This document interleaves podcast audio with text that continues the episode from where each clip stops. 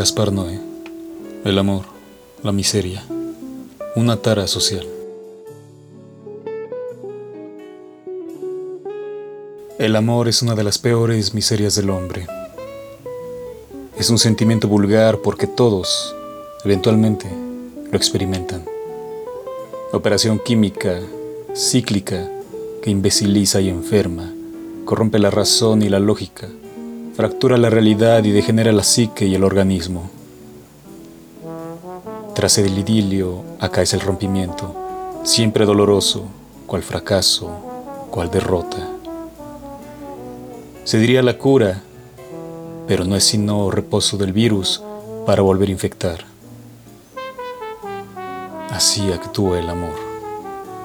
En Love, de 2015, Gaspar Noé nos presenta un filme dramático en el que el amor es el villano, es el ente maligno que hay que superar, asesinar, para que la bestialidad, es decir, la humanidad, siga su curso. El argumento de Love es fácil de explicar, pero complejo de organizar.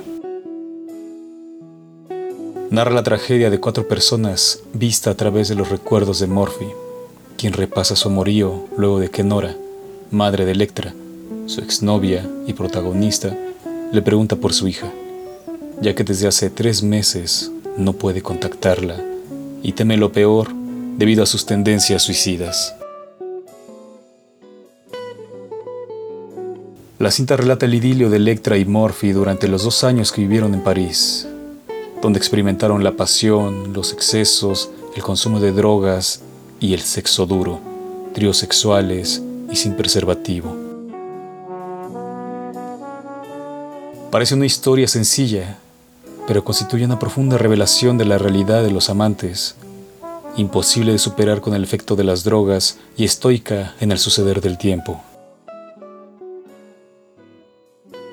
La cinta inicia con una escena sexual, masturbación mutua entre Electra y Morphy hasta que el líquido seminal es expulsado. La cámara estática, la luz precaria y el lecho en el que la pareja se solaza se diría una pintura de Javier Arizabalo García. Incluso Electra es semejante a Bárbara y la serie figuras de dicho perfil femenino del citado artista. Cuán semejantes son los senos, la cadera, las piernas, el vello púbico. Este prolegómeno advierte sobre el contenido y contrasta con la imagen contigua.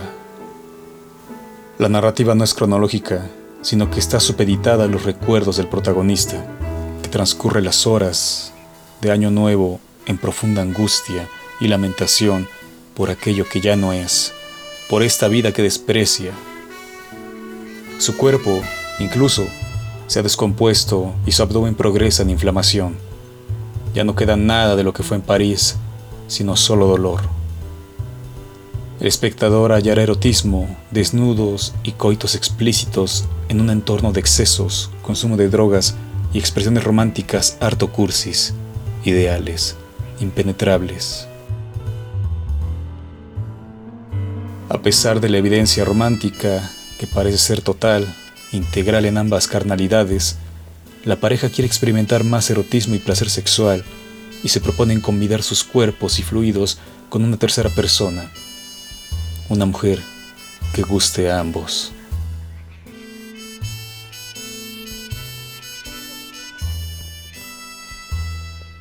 Ella será Omi, una chica de 17 años que, debido a su breve edad, acepta la propuesta sexual de los amantes.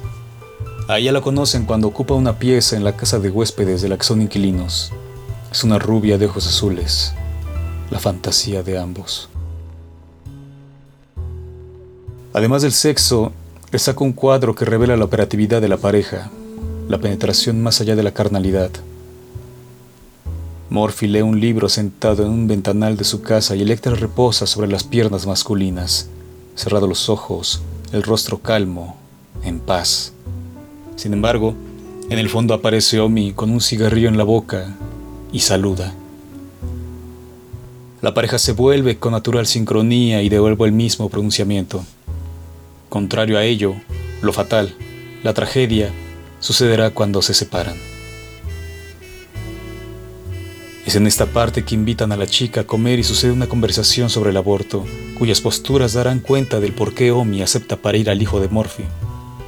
Es provida, adherencia motivada por el rechazo de su madre, quien pensó en abortarla cuando se supo embarazada. Respecto a su padre, jamás lo conoció. Después sucede el primer encuentro sexual entre los tres, preludiado por el consumo de cannabis. Comparten el humo de boca a boca y el deseo escala de intercambiar saliva en un beso que conjunta los seis labios en un mismo acto, sin puentes, sin intermediarios. La desnudez se muestra, la ropa sobra, expuesta la carne para recibir el cuerpo ajeno, las caderas femeninas bailan en movimientos circulares en una danza que impela el intercambio de fluidos. Oscilaciones naturales, no enseñadas, sino aprendidas en el acto, cuerpos autodidactas. Flexibilidad de la carne para que los sexos se acomoden, calentura de varón, calentura de hembra, solo queda el placer. A partir de ese momento comienza la marcha al Gólgota. La posesión total de ese juvenil cuerpo femenino se convierte en el único objetivo de Morphy. Omi, por su parte, sabedora de la concupiscencia de sus formas, exhibe con poca ropa, bajo la cual se advierte la textura de su dermis y el movimiento de sus huesos, el esqueleto que soporta aquella carne que pide ser devorada por el placer.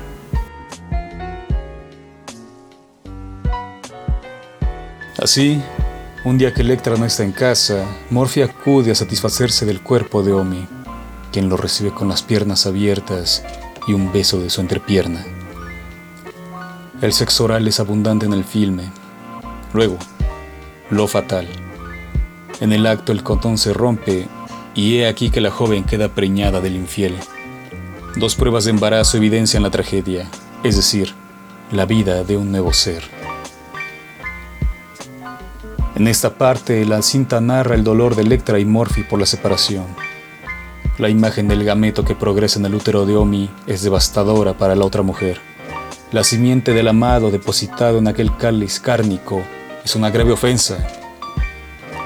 El placer compartido con otra es lícito, no así la creación de un nuevo ser, no sembrar la semilla en tierra ajena. Eso es lo que produce el rompimiento, pues durante una fiesta, Morphy fornica en el baño con una viciosa desconocida, pero usa condón. Es decir, no derrama su simiente en el útero de la drogadicta, solo se emplean como un falo y una vagina. He aquí que Electra le confiesa que ella folló con su exnovio. Tras una discusión en un taxi, camino a casa, se reconcilian y se entregan al sexo como dos bestias en estro. Más felaciones, más masturbaciones en primer plano y una escena, una pose sexual que recuerda a irreversible. Electra se aleja de Morphy y él recuerda sus vidas y la llama agotado, como a punto de morir. Ambos son artistas. Ella, pintora. Él, futuro cineasta, cuya visión desnuda al director de la cinta. Quiero hacer películas con sangre, esperma y lágrimas, afirma. Sexo oral, masturbaciones, movimientos lentos, como se come un postre. Así se devora el cuerpo ajeno, el otro, al que se ama. Recorrer la carne, la piel, su temperatura, consumirse en fluidos, la soledad compartida, las manos unidas en una marcha rodeados por flora. Ambos parecen recién enamorados, neófitos que descubren el amor. Son el fin de la humanidad. La imagen del otro es el reflejo del todo. No hay nada más que buscar. Basta con estirar la mano y tomar el fruto. Son el paraíso del otro, la tierra prometida.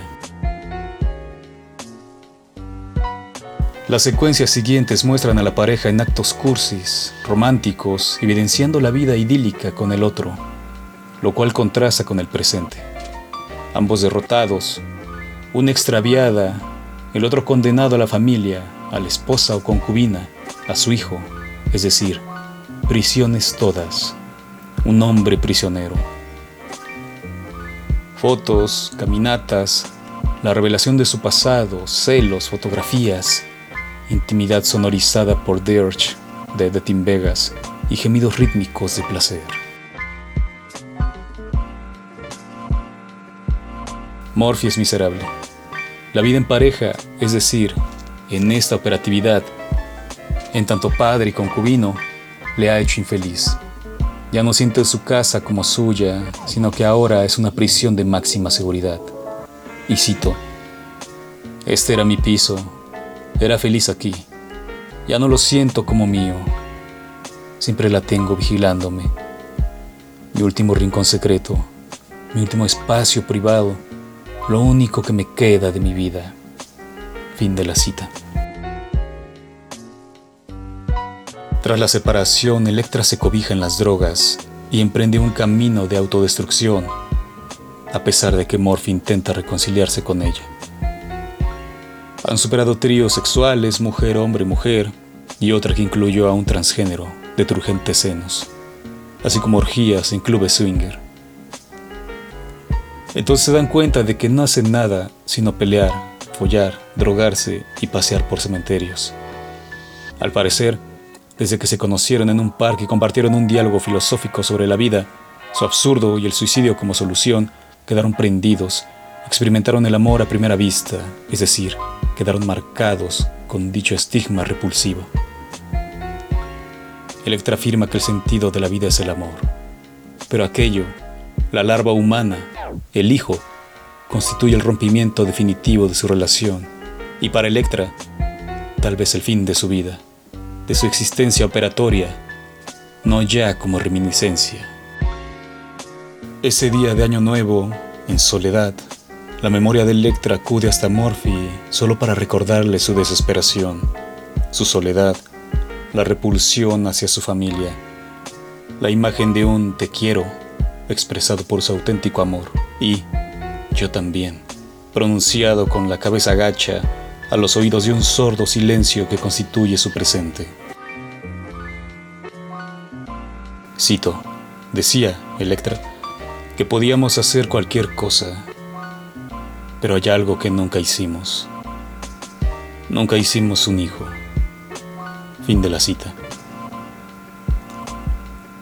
Ambos eran el amor perfecto, la pareja perfecta, solo dos, sin la necesidad de otro, es decir, hijos, sino el placer como a esta entidad, el placer sexual.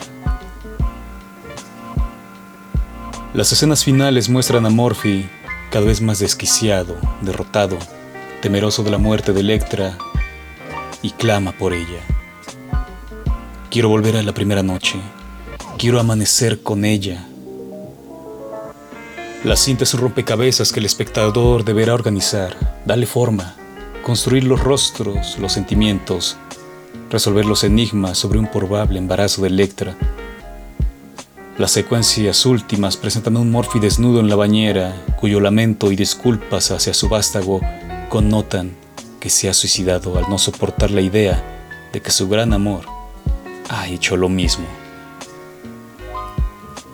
Soledad abrazadora, la memoria de dos amantes que se pertenecen y necesitan, y ahora solo queda la desnuda piel, la frialdad del vacío, el alma doliente, agotada.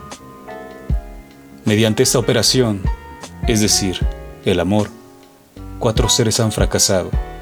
Morphy, Electra, Omi y su hijo. Todos corrompidos por ese sentimiento vil que no engendra sino la miseria, la corrupción del espíritu. Decir amor es decir cáncer, muerte. Quien se dice enamorado se afirma como un ser contrahecho, mutilado, imbécil. En ese sentido, Morphy afirma, el amor es extraño, me siento como un yonki. ¿Cómo puede algo tan precioso causar tanto dolor? quizás lo mejor sea no amar jamás.